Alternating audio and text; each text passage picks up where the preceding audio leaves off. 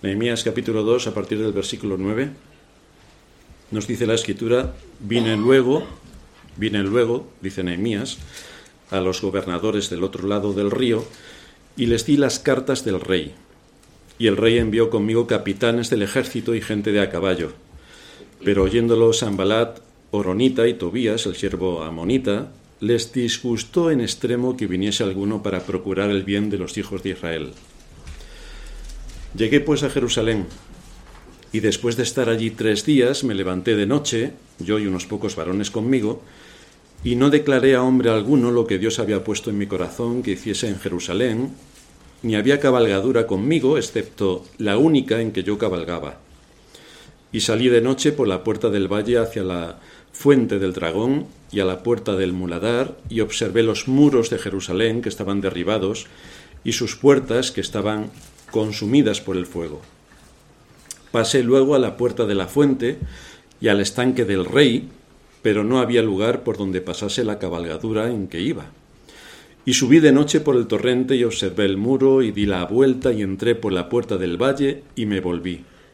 Y no sabían los oficiales a dónde yo había ido, ni qué había hecho, ni hasta entonces lo había declarado yo a los judíos y sacerdotes, ni a los nobles y oficiales, ni a los demás que hacían la obra. Les dije, pues, vosotros veis el mal en que estamos, que Jerusalén está desierta y sus puertas consumidas por el fuego. Venid y edifiquemos el muro de Jerusalén y no estemos más en oprobio. Entonces les declaré como la mano de mi Dios había sido buena sobre mí y asimismo las palabras que el rey me había dicho. Y dijeron, levantémonos y edifiquemos. Así esforzaron sus manos para bien. Pero cuando lo oyeron, Sambalat, Oronita, Tobías, el siervo amonita y Gesem, el árabe, hicieron escarnio de nosotros y nos despreciaron diciendo, ¿qué es esto que hacéis vosotros? ¿Os rebeláis contra el rey? Y en respuesta les dije, el Dios de los cielos, Él nos prosperará, y nosotros sus siervos nos levantaremos y edificaremos, porque vosotros no tenéis parte ni derecho ni memoria en Jerusalén.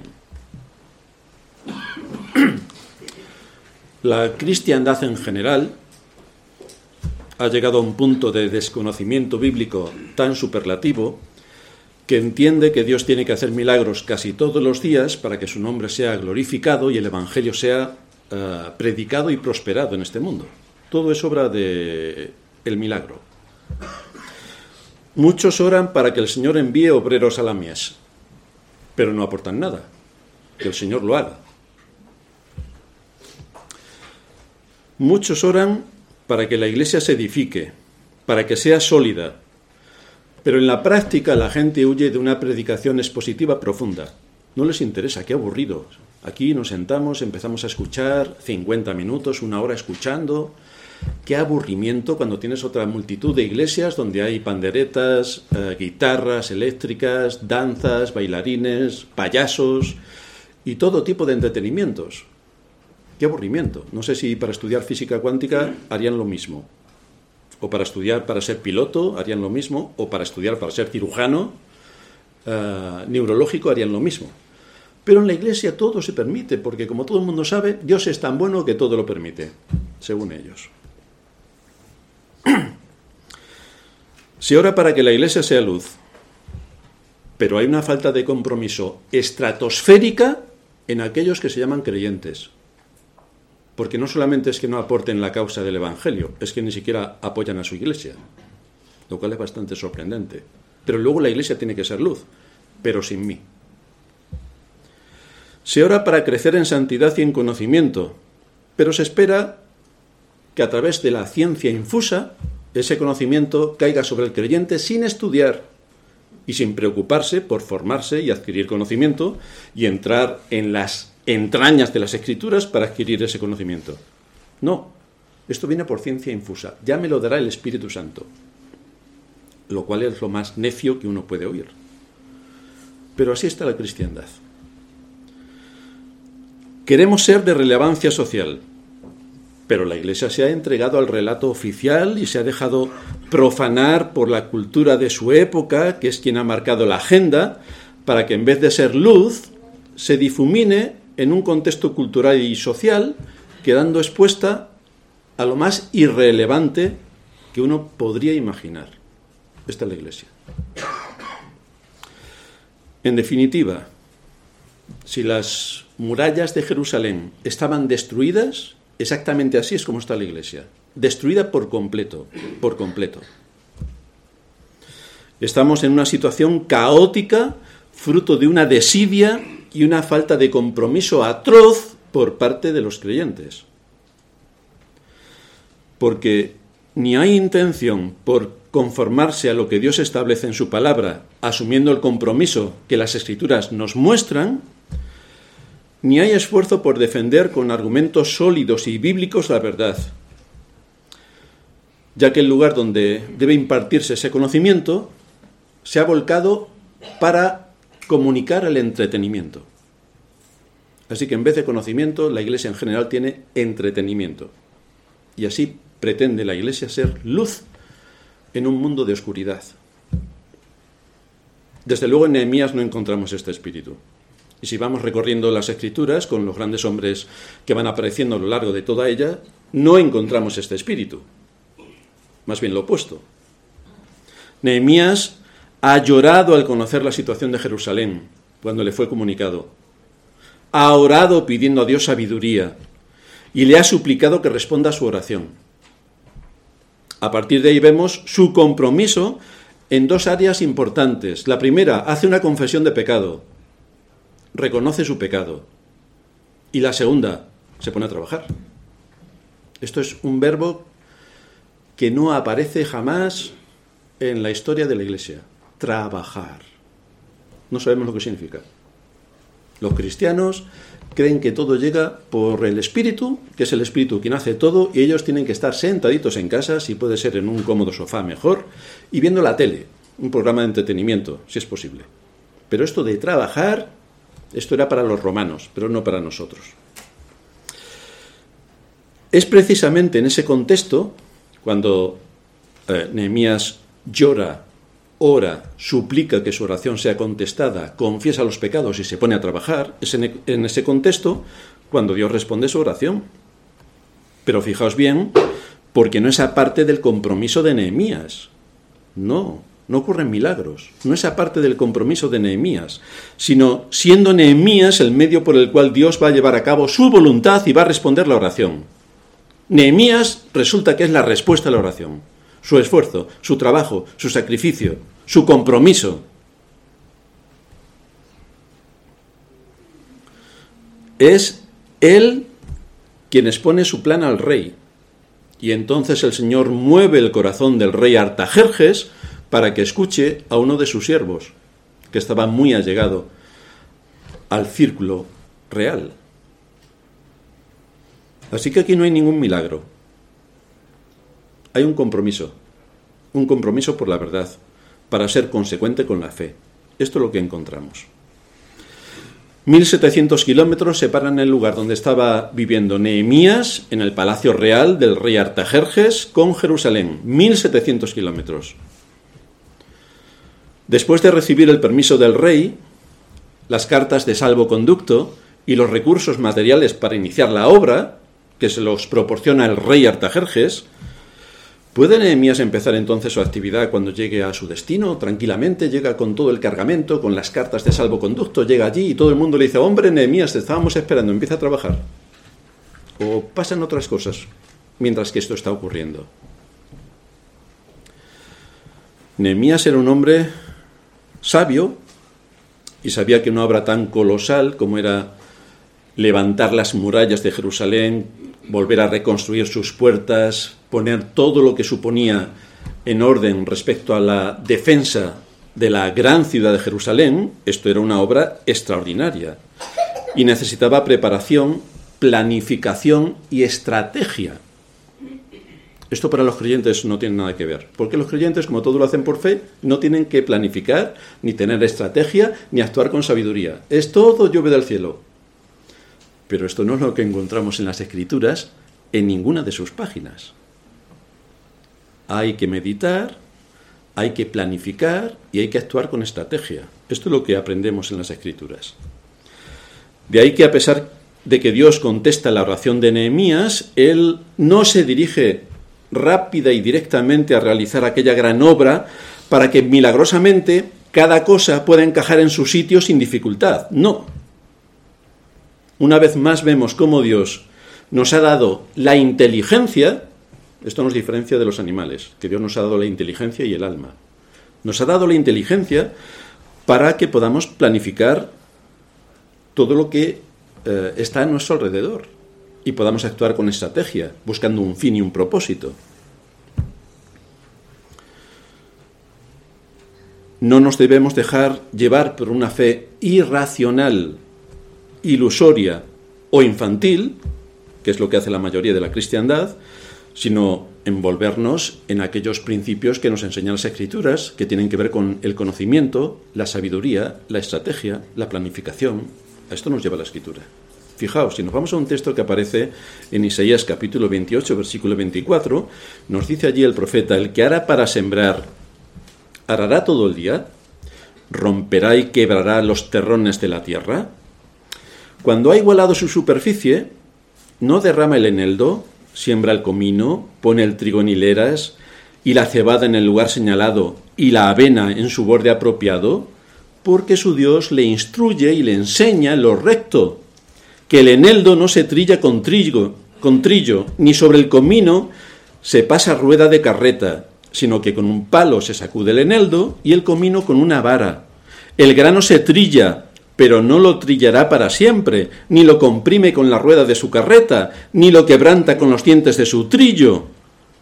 También esto salió de Jehová de los ejércitos para hacer maravilloso el consejo y engrandecer la sabiduría. Así que en asuntos tan triviales para nosotros, claro, como son todo lo que tiene que ver con la agricultura, la siembra, la siega, la cosecha, el Señor establece unos principios y establece cómo se tiene que hacer de una manera ordenada y lógica que de otra manera no saldría. Así que la sabiduría vemos cómo se aplica en todas las áreas de la vida. Pero para esto necesitamos tener conocimiento. Hoy estamos aquí para adquirir conocimiento. Cada día del Señor nos exponemos a su palabra para adquirir conocimiento y luego ver cómo ese conocimiento se aplica con sabiduría a nuestro entorno habitual, cotidiano. Todo tiene una lógica y todo tiene un proceso.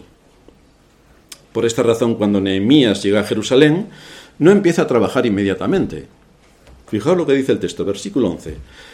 Y llegué a Jerusalén y estuve allí tres días, observando, mirando, estudiando, analizando. ¿Dónde estamos? ¿Qué es esto?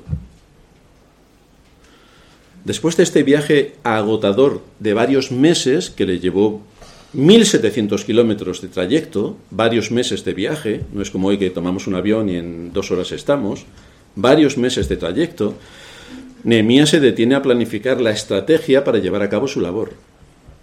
¿Cuál es la planificación que vamos a hacer? ¿Cómo vamos a establecer quién, cómo, cuándo, de qué manera, con qué contamos, cuáles son nuestros recursos? Hay que establecer una estrategia. No lo hace por fe, como dicen los religiosos irracionales de nuestra época. No, no. Sino que hace uso de las capacidades que Dios le ha dado y las pone a trabajar para organizarse en esta extraordinaria tarea que tenía por delante. Y en esto Nehemías manifiesta tres características esenciales para la edificación espiritual de una iglesia y nuestro impacto en este mundo. Porque a lo mejor estamos aquí por algo, a lo mejor, no lo sé, pero a lo mejor. Y estos tres puntos que vamos a ver hoy son, en primer lugar, una perspectiva realista, en segundo lugar, una motivación contagiosa y, en tercer lugar, una determinación firme.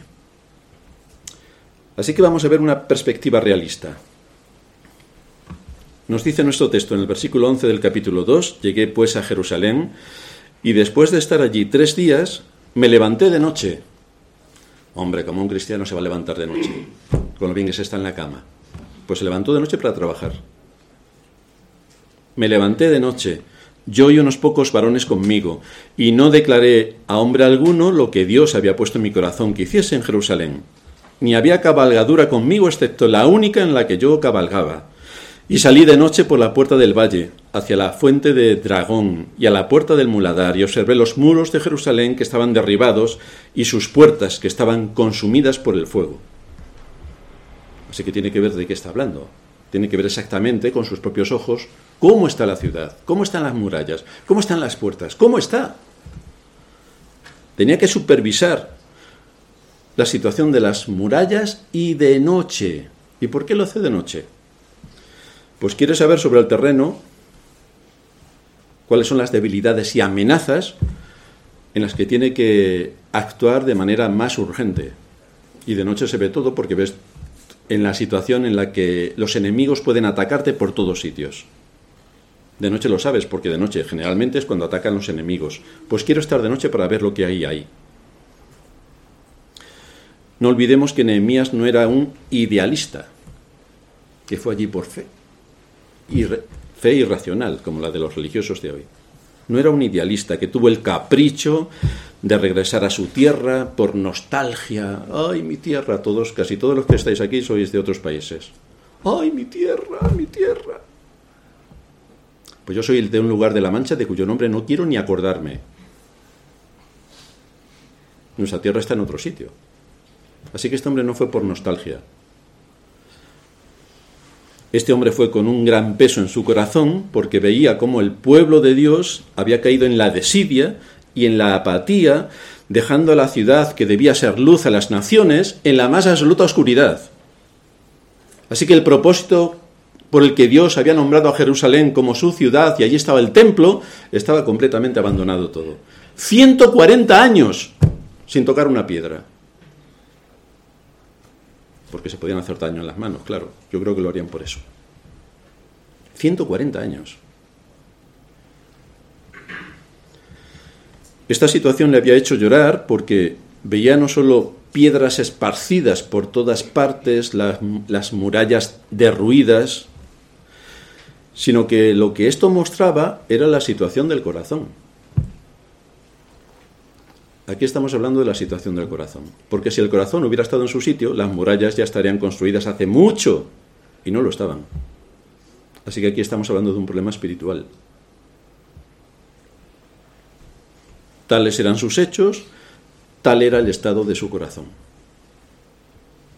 No había carga por ser luz, a pesar del mandato de Dios, para que Jerusalén fuera luz a las naciones, no había ninguna carga. Había una falta total de responsabilidad en lo que Dios les había encomendado. De manera que la evidencia es que no había en sus corazones un compromiso con la verdad ni con el Dios que ellos decían que les había llamado. No había ningún compromiso. Esta era la situación en la que se encontraba la ciudad a causa de sus mismos líderes y de los habitantes que nadaban entre la desidia y la apatía, entre la falta de compromiso y la comodidad. De manera que cuando Nehemías va a hacer aquella obra, él planifica con estrategia cuáles son los pasos que va a seguir. Por eso procura conocer bien y en profundidad la condición de la ciudad, cuyas murallas tenía que reedificar y tenía que darle la fortaleza necesaria y suficiente para repeler los ataques de los enemigos, que eran muchos, y ser la luz que debía ser a las naciones. En este proceso de evaluación, Nehemías encontró una situación deplorable. Dice el versículo 14, pasé luego hacia la puerta de la fuente y hacia el estanque del rey, pero no había lugar para que pasara mi cabalgadura. Es decir, estaba todo tan mal, incluso los caminos de acceso que debían rodear la ciudad estaban tan mal y cubiertos por todas las piedras derrumbadas de los muros que ni siquiera el caballo podía pasar es que ni siquiera se habían preocupado de abrir un mínimo acceso para que los caballos andasen y pudieran mover las cosas de un sitio para otro. No, no, no. La desidia era superlativa. Todo era escombros y nada había sido mínimamente arreglado, mínimamente. Así que con esta situación en la que se encuentra, ¿qué hace Nehemia? Se desalienta, dice, madre mía, yo me vuelvo otra vez a Susa que era la capital donde vivía Artajerjes, y aquí os quedáis, porque esto es un desastre, está mucho peor de lo que yo imaginaba, mucho peor de lo que me habían contado. Pues no hizo nada de esto, ni se desanimó, ni regresó a Persia, no, por más que le doliera y por más que pudiera ver la desidia de los judíos que allí vivían, sus hermanos, había que afrontar esta realidad.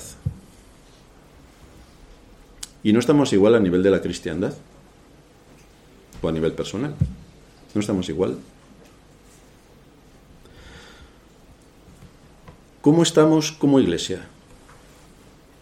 Nosotros, los que nos congregamos aquí, ¿cómo estamos como iglesia? ¿Cuál es el compromiso que cada uno de nosotros tiene con su iglesia y con su Dios? ¿Cuál es el compromiso?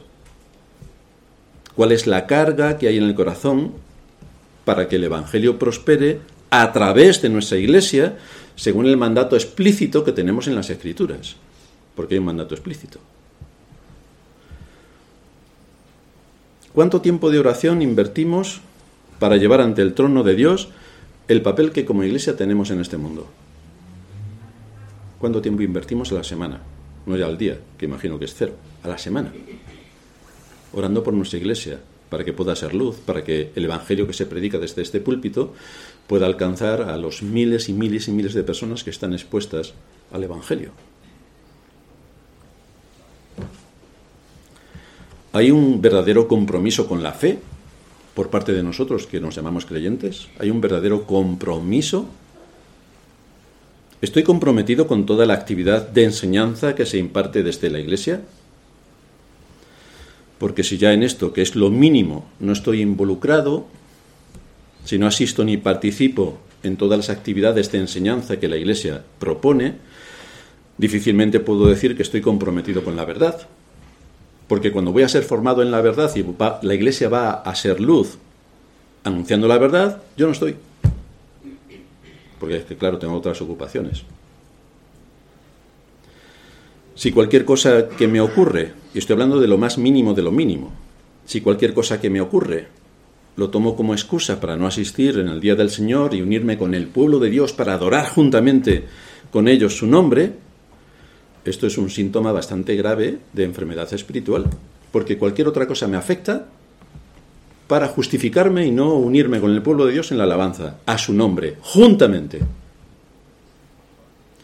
Si a cualquier actividad que convoca la Iglesia para incrementar la comunión con los hermanos y crecer en conocimiento, no estoy diciendo irnos de excursión, digo formación, cualquier actividad que la Iglesia, a la que la Iglesia nos convoca para ser formados en historia, en doctrina, en cualquier otro área, pues no participo ni me junto con el resto, es un síntoma de que el corazón no está en el lugar que le corresponde, porque hay otras prioridades que me impiden estar donde debería estar escuchando la palabra de Dios e incrementando mi conocimiento, porque luego tengo que irme al mundo y luchar contra todo lo que el mundo hace en contra de la palabra de Dios y de su reino.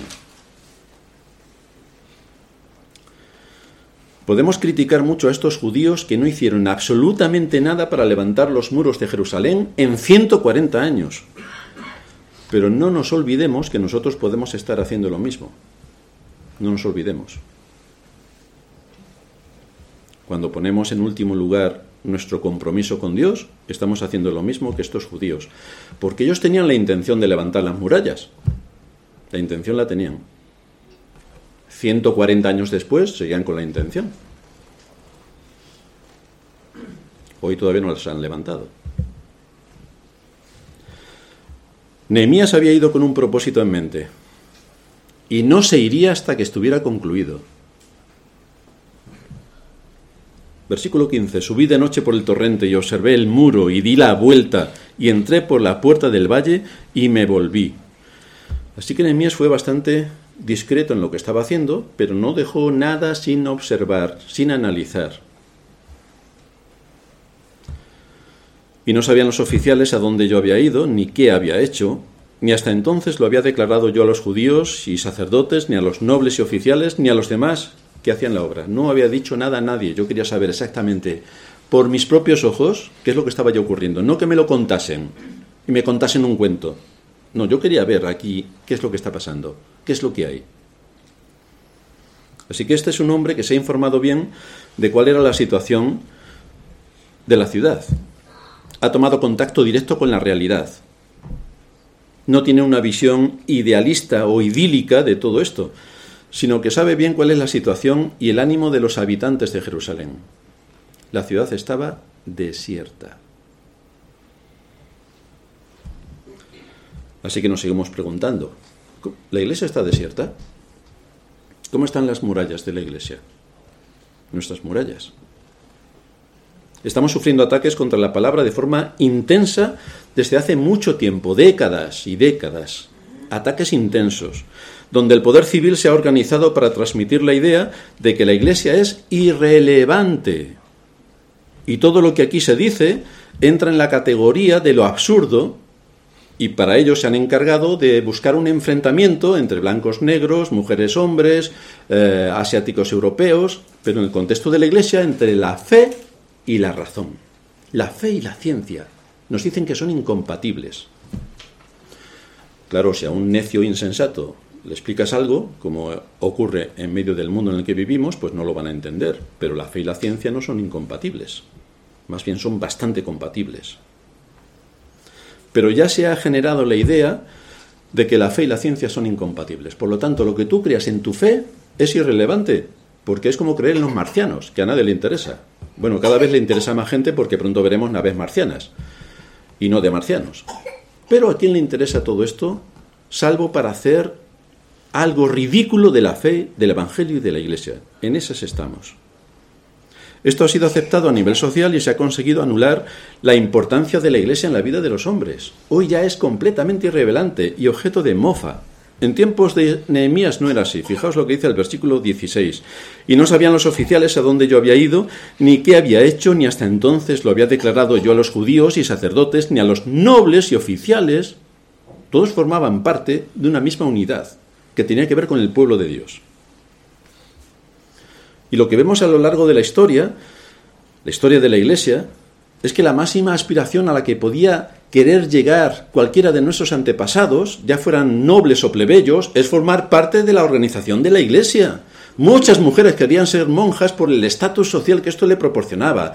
Muchos nobles iban a las cruzadas por el estatus eh, social que esto les proporcionaba. Muchos entraban en el mundo religioso porque querían pertenecer a un lugar donde había conocimiento, donde estaban las fuentes del conocimiento, querían profundizar y allí se iban con todas sus ganas.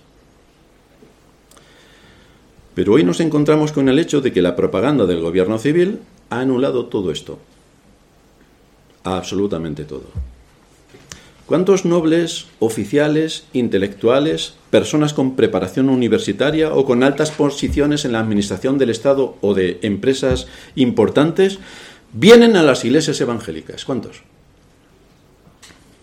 Vamos a contar. Yo creo que son, se pueden contar con los dedos de una mano. Son impares y no llegan a tres. Más o menos de ese nivel estamos hablando. ¿Por qué a la Iglesia Católica sí van? ¿Por qué a la Iglesia Católica sí van?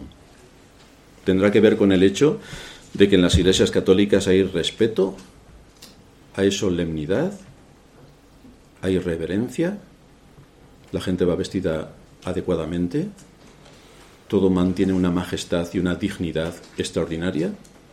¿Tendrá que ver con esto? Porque en la iglesia evangélica solo encontramos infantilismo, falta de rigor bíblico, circo, ni el más mínimo compromiso para vestir correctamente en un lugar donde se adora al Dios eterno, y que todo sea vulgar, sin clase y sin categoría. A lo mejor influye bastante. Todo esto como consecuencia de que la predicación no está en su sitio. Si la predicación no está en su sitio, esto es un dominó las fichas van cayendo. ¿Qué está haciendo la cristiandad evangélica para evitar la burla de este mundo contra la Iglesia? ¿Para evitar las mofas contra la Iglesia? ¿El escarnecimiento contra la Iglesia? Y dejar a la Iglesia en un papel de ridiculización absoluta. ¿Qué está haciendo la Iglesia evangélica?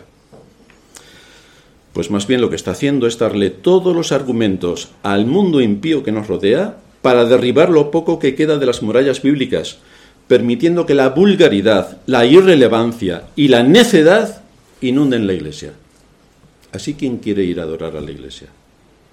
salvo que quieras ir al circo y que te cueste cero. Entonces sí, hay muchas iglesias aquí en el polígono Aguacate. Tienes para aburrirte iglesias que te lo vas a pasar pipa. Te vas a partir de risa, vas a saltar, brincar, comer cacahuetes, beber Coca-Cola, lo que quieras. Pero aquí estamos hablando de adorar al Dios vivo y verdadero, el Dios eterno según su palabra. Pero en esto la Iglesia Católica sí que es firme. Es reverente, es solemne. No puedes entrar a la iglesia de cualquier manera. No puedes ir con pantalón corto o con minifalda o con un escote que te llega al ombligo. Viste correctamente. Pero en la iglesia evangélica no, porque lo importante es el espíritu, el corazón que tú llevas para adorar. El corazón es importante, pero el contexto también. Esto nos lleva a nuestro segundo punto, una motivación contagiosa. Una de las cosas que más destacan en este capítulo es la manera en que Nehemías tan rápidamente motiva a los habitantes de Jerusalén a la obra de reedificación del templo. Fijaos que no dijeron, hombre Nehemías, por fin has venido, ya te estábamos esperando. Como estás al lado del rey, te estábamos esperando. Cuando quieras puedes empezar. Nosotros te miramos, que es lo que ocurre normalmente en las iglesias. O sea que el pastor se encarga de todo, los demás a mirar. Pero no fue esto lo que ocurrió. Recordad que estas personas habían visto las murallas en ruinas durante toda su vida. Por lo tanto, estaban acostumbrados a ver que aquello era así porque siempre ha sido así. Entonces, ¿para qué vamos a cambiar lo que nunca se ha cambiado? Pues seguimos tan tranquilos. Pero Nehemías llegó con un ímpetu bastante importante para poner las cosas en su sitio. Es asombroso ver, poco tiempo después de haber llegado Nehemías, cómo estas mismas personas tienen ya otra actitud, según nos dice el versículo 18 dijeron, levantémonos y edifiquemos. Así esforzaron sus manos para bien. Es decir, se pusieron a trabajar, increíblemente. Así que Dios usó a Nehemías también para alentar el corazón del pueblo y que se pusieron a trabajar, cosa que no habían hecho en 140 años. Pues ahora sí, había llegado el tiempo. ¿Qué fue lo que produjo este cambio tan drástico? Pues que el Señor usó, como he dicho, a Nehemías para este propósito. La fe consistente que este hombre tenía y los argumentos sobre lo que ellos eran como pueblo de Dios. Tú no eres pueblo de Dios, tú no eres hijo de Dios, no estás en este mundo para anunciar las verdades y, todo lo que implica el Evangelio. No tenemos que proteger a la iglesia con murallas fuertes y sólidas de todo lo que el mundo nos quiere introducir y al donde nos quiere llevar. Fijaos que Nehemías no llegó diciendo, hermanos, el Señor me ha dicho, como dicen todos, porque claro, tenía un teléfono rojo, no había teléfonos en aquel tiempo, pero sí tenía uno. El Señor me ha dicho que sería muy interesante reedificar las murallas de Jerusalén, que están destruidas, como todo el mundo puede ver. Y esta es una idea que el Señor pone en mi corazón. Ese es el cuento de los cuentos. ¿Qué creéis vosotros que podemos hacer con esto que el Señor ha puesto en mi corazón? ¿Sería factible que pudiéramos hacer algo con todo esto? Vamos a pasar la ofrenda. Cero céntimos. Bueno, pues a lo mejor podemos sacar los recursos de otro sitio. O si os parece, podemos dejar las murallas como están. Si han estado así 140 años, pues pueden estar otros 140 años sin ningún problema. ¿Para qué nos vamos también nosotros a esforzar si nadie se ha esforzado hasta nuestros días? Lo que digáis, hermanos, vamos a votar. Porque estamos en democracia, diría Nehemías, claro, como todo el mundo sabe. Si hubiera dicho todo esto Nehemías, que es lo que hoy se diría, hubiéramos dicho, pero este hombre estaba mal de la cabeza, que es lo que decimos de la gente de estos días, claro. Pero Nehemías no actuó de esta manera. Nehemías dijo todo lo contrario. Nehemías les habló como un hombre, no como alguien afeminado, como un hombre con una fe racional y lógica, de acuerdo al mandato de Dios, para que Jerusalén ocupase el lugar que debía ocupar en el contexto de la redención. Una ciudad que diese la luz a las naciones, Jerusalén. Así vemos aquí que Dios oye la oración y Dios demanda que su pueblo sea consecuente con sus responsabilidades. Es decir, que le glorifique y le honre. Ay, hermanos, ¿cuántas veces oramos o escuchamos las oraciones? Que el Señor sea glorificado, que el Señor sea honrado, que el Señor sea glorificado. ¿Y eso qué significa? Porque queda muy bien en palabras. Pero si solamente son palabras eh, como cuando pintamos un cuadro que decimos, ay, qué bonito te ha quedado, qué bien te ha quedado. Pero no sirve para nada. ¿Qué significa que Dios sea glorificado? Habitualmente estas palabras se usan en las oraciones. Pero el hecho es que Dios no puede ser glorificado si no hay un compromiso firme por parte de su pueblo para la obra que tiene encomendada. Dios no es glorificado si tú no te comprometes con el pueblo de Dios y con el reino de Dios. Dios no es glorificado. Dios no puede ser honrado si ni siquiera te involucras en las actividades más naturales de tu iglesia. Dios no puede ser honrado, porque tú no estás. Dios es glorificado cuando estás inmerso en la actividad que te es propia como creyente en todos los ámbitos donde Dios te ha puesto, y ahí vemos en el caso de Nehemías cómo era responsable de ser copero delante del rey y tenía un alto nivel el rey de este copero. Dios es glorificado cuando estás inmerso en la actividad que te es propia dentro del cuerpo de Cristo, que es la iglesia, para contribuir desde tu posición para todo lo que el cuerpo, bien coordinado, cumpla con su función en este mundo. Así Dios es honrado. Nehemías no les sugiere algo, no les pregunta a ver cuál es la opinión de cada uno y si le parecía bien a cada uno hacer lo que cada uno pudiera hacer según lo que a cada uno le interesara. No. Nehemías les llama a la acción para que asuman su deber. Este es el deber que tenemos establecido por Dios. Entonces no queda a criterio de tu voluntad a ver si te apetece, no te apetece, te parece bien, te parece mal o no te parece. No. Esto es lo que Dios enseña en su palabra. Versículo 17 les dije, vosotros veis el mal en que estamos, que Jerusalén está desierta y sus puertas consumidas por el fuego. Venid y edifiquemos el muro de Jerusalén y no estemos más en oprobio. Un poco de dignidad para defender el reino de Dios en este mundo. Este hombre no era uno de los sacerdotes ni de los príncipes de Jerusalén, pero tocó el corazón de los líderes con el deber que todos tenían delante de Dios. Apeló a sus conciencias con principios bíblicos y movió su voluntad en base a lo que Dios demandaba de ellos, lícitamente. La fe de este hombre contagió a los demás. El ver a este hombre judío a 1700 kilómetros de distancia de donde él vivía plácida y cómodamente, con este celo para honrar a Dios y este profundo deber de reedificar las murallas de Jerusalén fue lo que les motivó a todos a decir, pues estamos perdiendo el tiempo, efectivamente. La actitud de Nehemías fue un aguijón en las conciencias de estos hombres y se pusieron a trabajar. Pero Nehemías no hubiera podido contagiarle su fe y su celo si él no hubiera sabido de qué estaba hablando cuando estaba exponiendo todas estas cosas.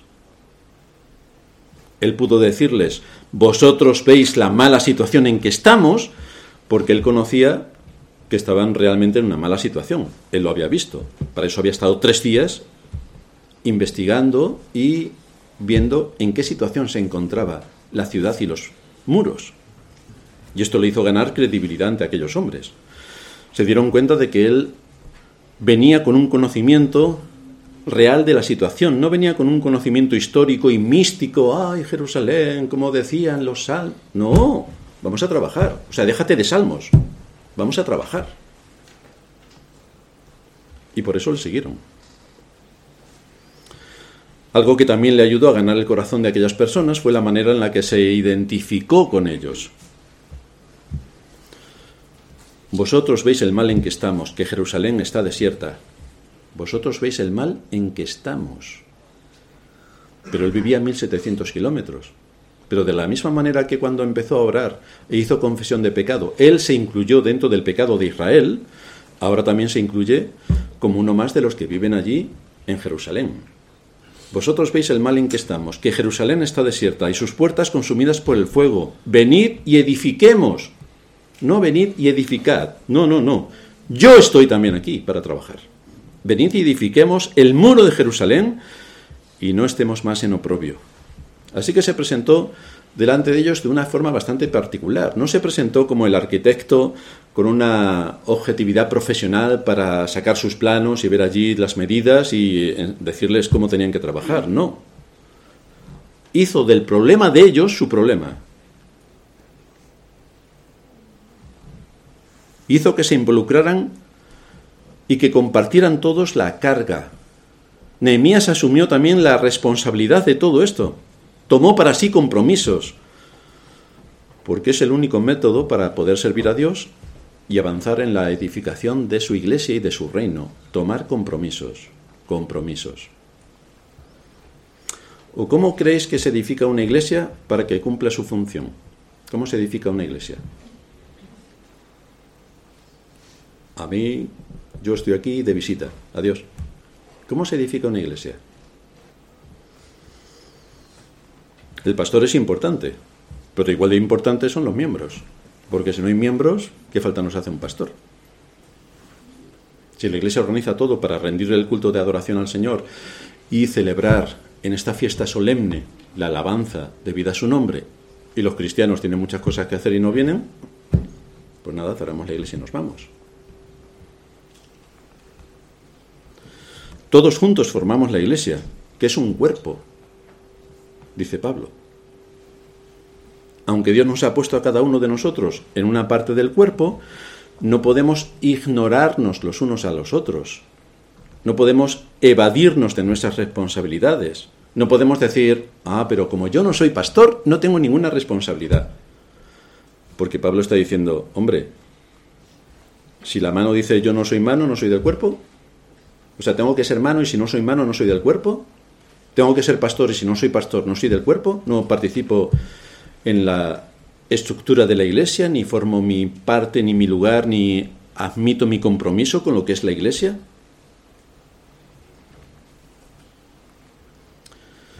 Muchos creyentes no terminan de asumir la enseñanza clara del apóstol Pablo en este sentido.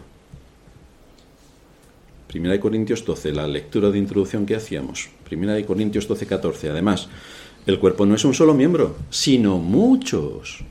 Si dijere el pie, porque no soy mano, no soy del cuerpo, por eso no será del cuerpo, porque lo diga el pie. Y si dijere la oreja, porque no soy ojo, no soy del cuerpo, por eso no será del cuerpo. Como no soy pastor, pues no tengo ningún compromiso.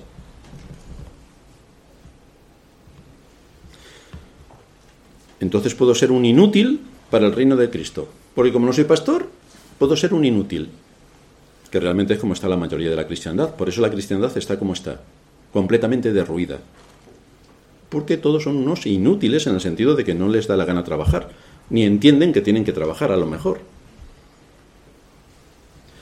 Así que pueden vagabundear, pueden no asumir compromisos, pueden ir a su aire, pueden quedarse cómodamente en su casa, pueden asistir o no asistir a la reunión de oración pública en el Día del Señor, que es el punto culminante de la adoración, o entre semana cuando tenemos otro tipo de actividades para la enseñanza. Es decir, el cristiano en general piensa que tiene patente de corso porque no es pastor, pero no saben lo que se equivocan. Esto es de una necedad estratosférica. No saben de qué están hablando. Sigue Pablo diciendo, si dijere el pie en el versículo 15, porque no soy mano, no soy del cuerpo, por eso no será del cuerpo. Si dijere la oreja, porque no soy ojo, no soy del cuerpo, por eso no será del cuerpo. Mas ahora Dios ha colocado los miembros, cada uno de ellos en el cuerpo como Él quiso. El Señor nos ha dado a todos capacidades. Y dentro del cuerpo tenemos que ver dónde encaja nuestra capacidad.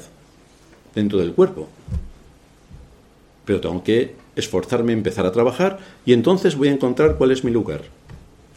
Ahora, si no trabajo, me quedo sentado y no hago absolutamente nada, lo que estás demostrando es que eres un inútil. Y no queremos que la cristiandad se, se nutra de inútiles. Queremos gente comprometida con la verdad. Sea cual sea el lugar en el que Dios te ha colocado, en el contexto del cuerpo, tienes el deber de asumir esa responsabilidad. Tienes ese es tu deber. Porque así todo el cuerpo, bien coordinado, funciona. ¿No dices que quieres servir a Dios, glorificarle y honrarle? Pues aquí, aquí tenemos. Aquí lo tenemos. Por eso Nehemías se involucra en la obra. Venid, reedifiquemos las murallas de Jerusalén. Y él les cuenta su experiencia para darles argumentos sobre la gran obra que tenían por delante. Versículo 18. Entonces les declaré cómo la mano de mi Dios había sido buena sobre mí y asimismo las palabras que el rey me había dicho. Y entonces dijeron, levantémonos y edifiquemos. Así esforzaron sus manos para bien. Hombre, aquí estamos para algo. ¿Cuál es nuestro propósito? ¿Cuál es la función de la iglesia? ¿Para qué estamos aquí?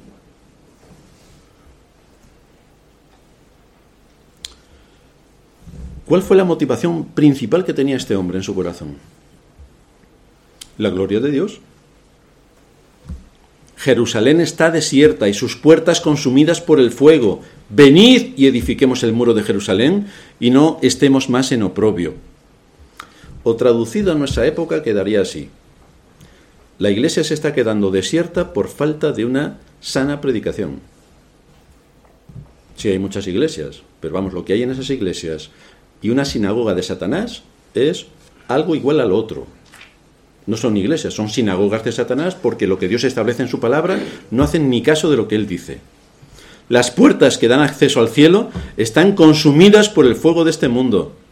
Venid y reedifiquemos las murallas de la iglesia que tantos ataques han resistido, a fin de que podamos repeler una vez más la degradación a la que los mismos que se llaman creyentes la someten para vergüenza del reino de Cristo. Estamos en esa situación. Que no seamos más oprobio, que es exactamente lo que somos. Y esto nos lleva a nuestro tercer punto, una determinación firme.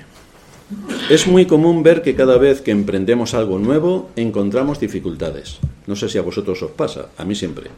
Siempre que vamos a hacer algo nuevo, hay dificultades por todos los lugares y de todo tipo. Tan pronto como Nehemías y aquellos hombres se propusieron empezar la obra de reedificación de las murallas, empezó la oposición. Hasta entonces no había problemas, pero se pusieron a trabajar y entonces oposición. En aquel tiempo, Judea se encontraba rodeada de enemigos. Sambalat, que se nos cita aquí, era el gobernador de Samaria, que estaba al norte. Tobías gobernaba en Amón, al este. Y Gesem que era el jefe de los árabes, al sur. Así que en medio de batallas continuas. Al verse amenazados por lo que estaba a punto de empezar a hacerse en Jerusalén, estas personas se vieron amenazadas. El versículo 20, perdón, el versículo 10 nos dice que oyéndolo Sambalat, Oronita y Tobías, el siervo amonita, les disgustó en extremo que viniese alguno para procurar el bien de los hijos de Israel. Le molestó en extremo que aquella ciudad empezase a ser levantada, sus murallas que la protegiesen. ¿Y qué hicieron? Versículo 19. Cuando lo oyeron Sambalat, Oronita, Tobías, el siervo amonita, y Gesén, el árabe, hicieron escarnio de nosotros y nos despreciaron, diciendo, ¿qué es esto que hacéis vosotros? ¿Os rebeláis contra el rey? Así que siempre que vayamos a cumplir con nuestro deber, como bien sabéis, encontraremos oposición. Estos hombres se mofaron de los judíos, que por fin iban a reedificar las murallas. Pues se mofaron de ellos. ¿Y qué nos encontramos hoy cuando vamos a hablar de las doctrinas reformadas? No voy a hablar ya de los evangelicoides porque no me quiero partir de risa, pero cuando vamos a hablar en serio de las doctrinas reformadas, ¿qué es lo que nos encontramos? Doctrinas, por cierto, que fueron el fundamento y el cimiento de la fe cristiana histórica. No estamos hablando de nada más ni nada menos, que todos debían saber de carrerilla. Pues no. Los mismos evangélicos que deberían tener temor por la palabra y por sus padres en la fe, se mofan, se ríen, las ridiculizan, hacen escarnio, nos desprecian y hablan toda clase de mal contra nosotros, mintiendo porque encima las doctrinas, como no las entienden, le dan siete vueltas para decir lo que nosotros no decimos que dicen las doctrinas. Pero para ellos las doctrinas dicen lo que ellos dicen que tiene que decir, pero no lo que decimos nosotros. Entonces, en este Galí Matías siempre llevamos las de perder. Pero así estamos. En vez de contribuir para edificar las murallas, contribuyen para que el enemigo siga destrozando las murallas. Y así vemos a las iglesias evangelicoides con sus murallas completamente destruidas, haciendo el payaso cada vez que se reúnen, supuestamente para adorar a Dios, cuando en realidad adoran a Satanás. Porque si no están adorando a Dios según su palabra, lo que están haciendo es adorar a Satanás. Por eso el apóstol Juan los describe como sinagoga de Satanás, que es exactamente lo que son. O en otros casos todavía peores, los propios de la fe reformada se enfrentan entre sí para darle la muralla a Satanás y que no pueda ser reedificada, lo cual nos deja sumidos en el más absoluto de los dolores.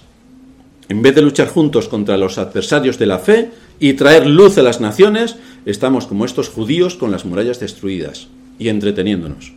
Como no hay nada más que hacer. ¿Y cómo reacciona Nehemías ante todas estas provocaciones? Con mucho amor. Tenemos que amarnos. ¿Qué tal si os venís a comer hoy con nosotros? Y nos acuchilláis mientras. Pues a lo largo de las escrituras, cuando leemos situaciones semejantes, el amor evangélico y de nuestros días ni aparece. En respuesta les dije, versículo 20, el Dios de los cielos, Él nos prosperará y nosotros, sus siervos, nos levantaremos y edificaremos porque vosotros no tenéis parte, ni derecho, ni memoria en Jerusalén. Al infierno. Es lo que les está diciendo. Hoy no, hombre, no. Tan amorosos que somos, tan cariñosos. Repartimos chuches a los peques, a los papis les damos un kilo de arroz para que se entretengan, hacemos de ONGs.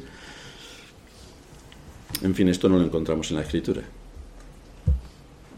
Lo más seguro es que cuando estos hombres oyeron a Nehemías decir estas palabras, pensaron, ¿y quién quiere parte y derecho en Jerusalén? Este montón de ruinas. Pero ¿quién quiere tener algo en Jerusalén si aquello está completamente arrasado? Nehemías, tú nos hablas de Jerusalén como si fuera lo más grande del mundo, cuando es un montón de escombros. No sabes de qué estás hablando. Ni siquiera nos vamos a tomar en serio tus palabras porque estás mal de la cabeza. Lo triste y lamentable es que la cristiandad en general es un montón de escombros, también. Así que, ¿qué amenazas va a tener el mundo en el que vivimos acerca del Dios eterno, acerca de la creación, acerca del infierno, si se parten de risa con todos los cuentos que desde las iglesias les cuentan, que son cuentos para niños de no más de tres años? Porque ya el de cuatro piensa. Entonces, hasta tres años los puedes engañar. Y así están las iglesias, en un infantilismo atroz que no tienen absolutamente nada que proporcionar al mundo en el que vivimos. Y están tan contentos. Porque las iglesias se le llenan. Hombre, también se llena el circo. Eso no quiere decir que estén diciendo cosas verdaderas. También se llenan las iglesias católicas. Y son paganas, idólatras y profanas. Eso no es una evidencia de que allí se esté hablando y adorando, hablando de Dios y adorando a Dios.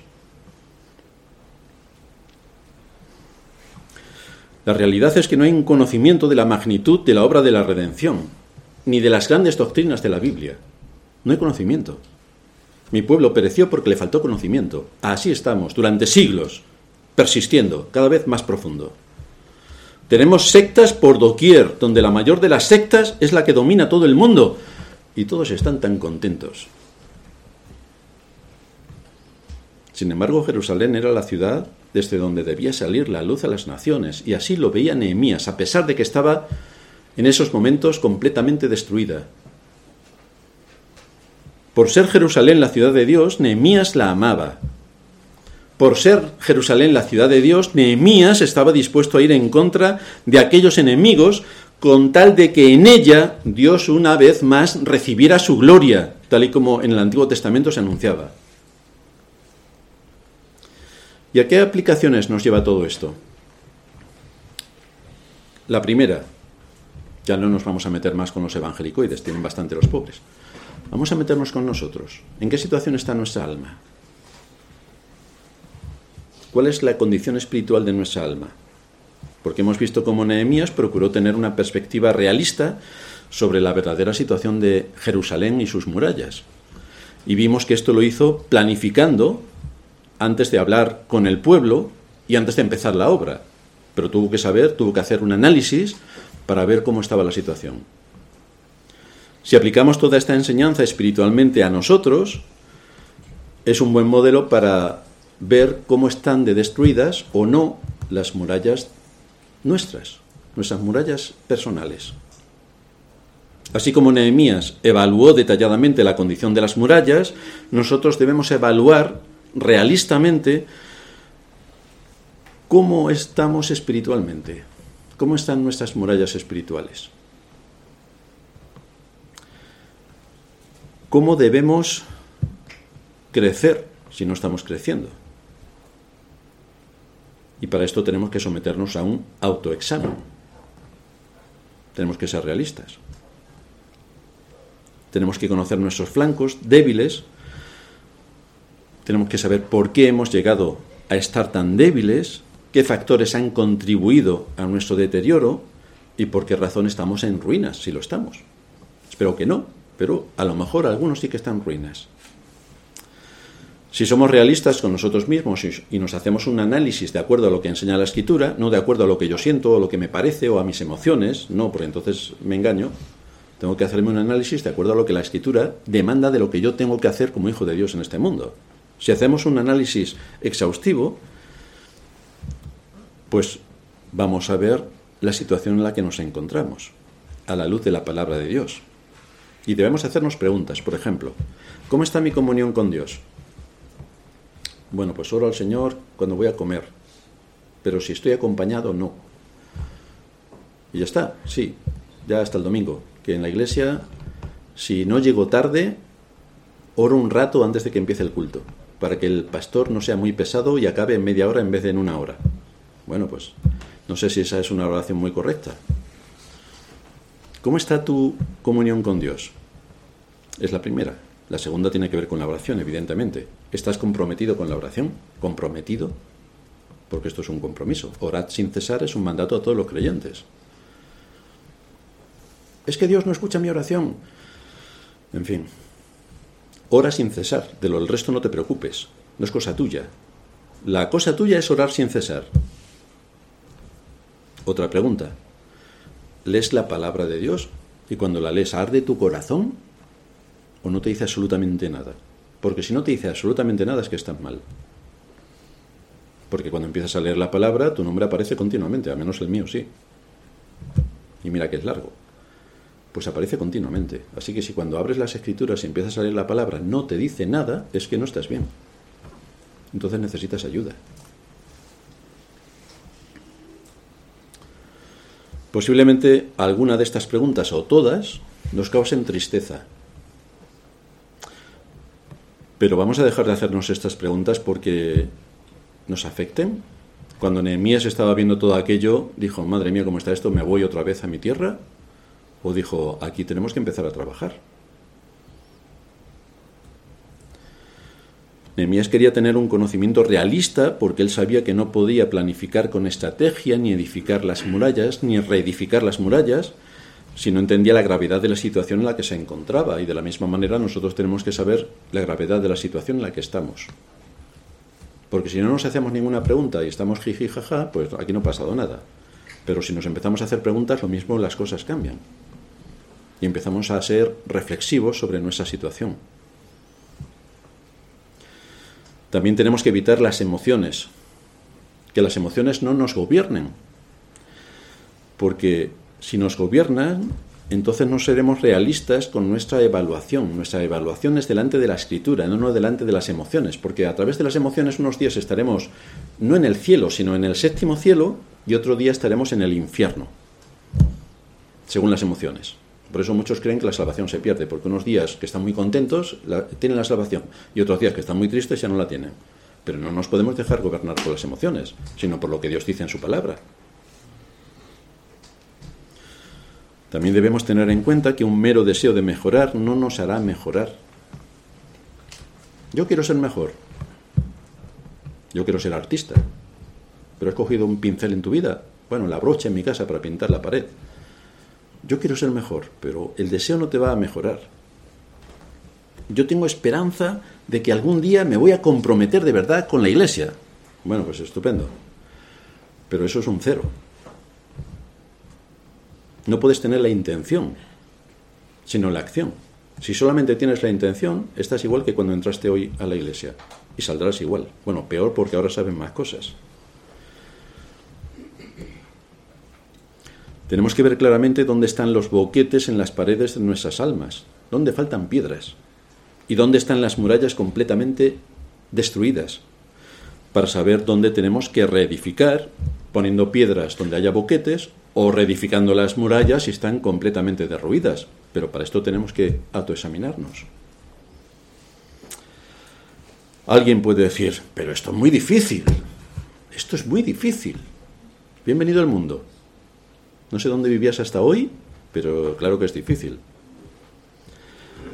El asunto es que no estás solo. Tienes la palabra de Dios. Úsala al examinarte.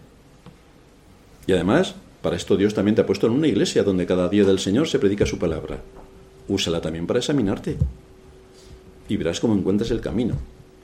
Si aún así todavía no lo encuentras, a lo mejor, a lo mejor, quizá es posible que puedas incluso consultar al pastor, a ver qué te dice. A lo mejor, ¿eh? Si te vas a sentir ofendido, no le digas nada. Pero si asumes que debes ser corregido en algún área y necesitas ayuda, pues quizá el pastor Dios lo ha puesto para algo, quizá.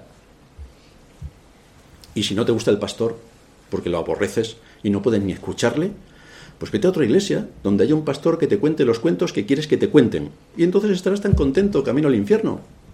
Pero si quieres estar en orden, pues entonces ya sabes lo que tienes que hacer. En segundo lugar, procura estar comprometido con Dios y con su pueblo. Cuando Nehemías se dirigió a comenzar aquella gran obra, no lo hizo dando órdenes desde un sillón debajo de una palmera, uh, diciendo, chico, haz esto, chico, haz lo otro. No, él se puso a trabajar, igual que el resto. Él sabía que el hablar a los demás sin que él hiciera nada no iba a incentivar al resto de las personas. Por eso dijo, venid y edifiquemos. Plural, yo dentro. Muchos de los que hay en las iglesias, en general, son expertos criticando, pero inútiles trabajando. Porque criticar no ve si es fácil.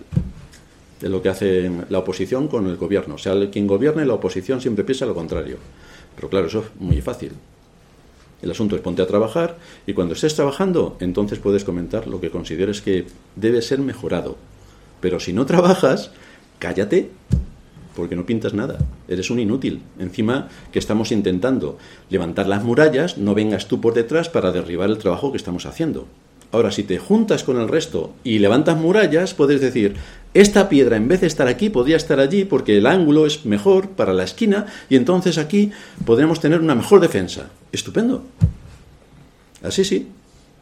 Pero si solamente es criticar, es darle a Satanás todo lo que necesita para seguir derribando la obra que Dios ha puesto en nuestras manos. Por eso Hebreos nos dice que nos consideremos que consideremos cómo estimularnos unos a otros al amor y a las buenas obras. ¿Y qué son las buenas obras aquí? No es darle de comer al mendigo que está en la puerta, sino es cómo vamos a reedificar las murallas que rodean la iglesia para que podamos cumplir con nuestra misión en este mundo. Y en tercer lugar, ama a tu iglesia. Yo la aborrezco, pues cámbiate de iglesia, no pasa nada. Si las puertas son grandes para salir, pequeñas para entrar, pero grandes para salir. Pero ama tu iglesia, ama a tu iglesia, involúcrate con tu iglesia, participa con tu iglesia. ¿Qué le dijo Nehemías a los enemigos? Vosotros no tenéis parte ni derecho ni memoria en Jerusalén. Pero si tú eres de los que están en la iglesia, únete también para decirle a nuestros enemigos, no tenéis parte ni derecho ni memoria en Jerusalén. Porque Nehemías amaba la ciudad de Dios. Él se alegraba de pertenecer a la ciudad de Dios. Él procuraba el bien de la ciudad de Dios.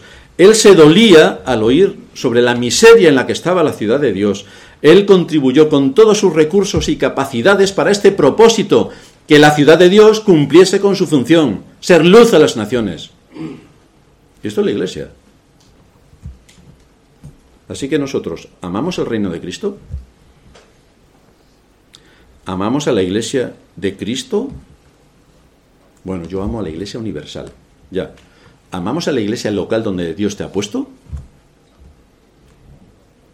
¿Amamos a nuestro pastor? ¿Amamos a nuestros hermanos? ¿O nos vemos como miembros de un club al que tenemos que asistir una vez por semana si nos viene bien y no tenemos nada mejor que hacer? Pues aquí en Nehemías tenemos un ejemplo importante. Su decisión, su coraje, su esfuerzo. ¿No hay en nuestro corazón el deseo de honrar a Dios? En todo verdadero creyente hay este deseo. Entonces, si lo hay, nos tenemos que esforzar por cumplir con aquellas responsabilidades que Dios pone sobre nosotros. Y lo tenemos que hacer con buen corazón, porque lo hacemos para la extensión de su reino. Y ese es nuestro papel. Y esa es nuestra función, colaborar en el contexto de la Iglesia para que la Iglesia cumpla con su función, cada uno en el papel, en el lugar donde el Espíritu de Dios le ha colocado dentro del cuerpo de Cristo, pero todos juntos para asumir nuestra responsabilidad. En esto no solamente Nehemías nos es de ejemplo, sino Cristo nos es de ejemplo, porque siendo Dios se encarnó para hacerse semejante a nosotros y darnos ejemplo, y darnos ejemplo. Si Él hizo todo esto, no nos queda ninguna excusa para que podamos argumentar el no ser responsables en nuestros deberes. Claro que tenemos que ser responsables. Claro que tenemos que estar comprometidos. Es por Cristo por quien luchamos. No luchamos por tener un nombre glorioso aquí en la tierra y que luego al aeropuerto de Madrid le pongan nuestro nombre. No, no, no. Luchamos por el reino de Cristo. Luchamos por defender la verdad. Luchamos por expandir su reino. Luchamos por la fe dada una vez a los santos. Luchamos por defender todas las doctrinas de la gracia que nos fueron dadas por nuestros antepasados. Luchamos por defender las escrituras. Luchamos por defender a Dios. Luchamos por ponerle en su trono y que nadie de este mundo lo derribe. Por todo eso luchamos. Así que Nehemías también nos dice a todos nosotros, venid, esforcémonos en defender la fe. Terminamos en oración. Gracias te damos, Señor, por todo lo que nos das y por abrir nuevamente las escrituras y ver en la vida de Nehemías su compromiso, su esfuerzo, su tesón, su fe valiente y todo lo que nos sirve de ejemplo para saber cómo también nosotros debemos vivir en este mundo. Sabemos que tenemos enemigos por todos los lugares, sabemos que las murallas de la iglesia están derruidas, pero también sabemos que el mismo Dios que dirigió a Nehemías y que hizo posible que aquellas murallas se reedificaran es también nuestro Dios. Así que te suplicamos que nos ayudes para la reedificación de la iglesia, para que podamos tener unas murallas que nos defiendan de todas las asechanzas del maligno, de toda la ideología que nos invade, de todo el, eh, lo putrefacto que está el mundo que nos rodea y nos permita seguir siendo luz en medio de tanta oscuridad para que aquellos a quienes tú llamaste desde la eternidad puedan encontrar por medio de la predicación del Evangelio tu nombre y la salvación. Es en Cristo Jesús nuestro Señor que te pedimos esto. Amén.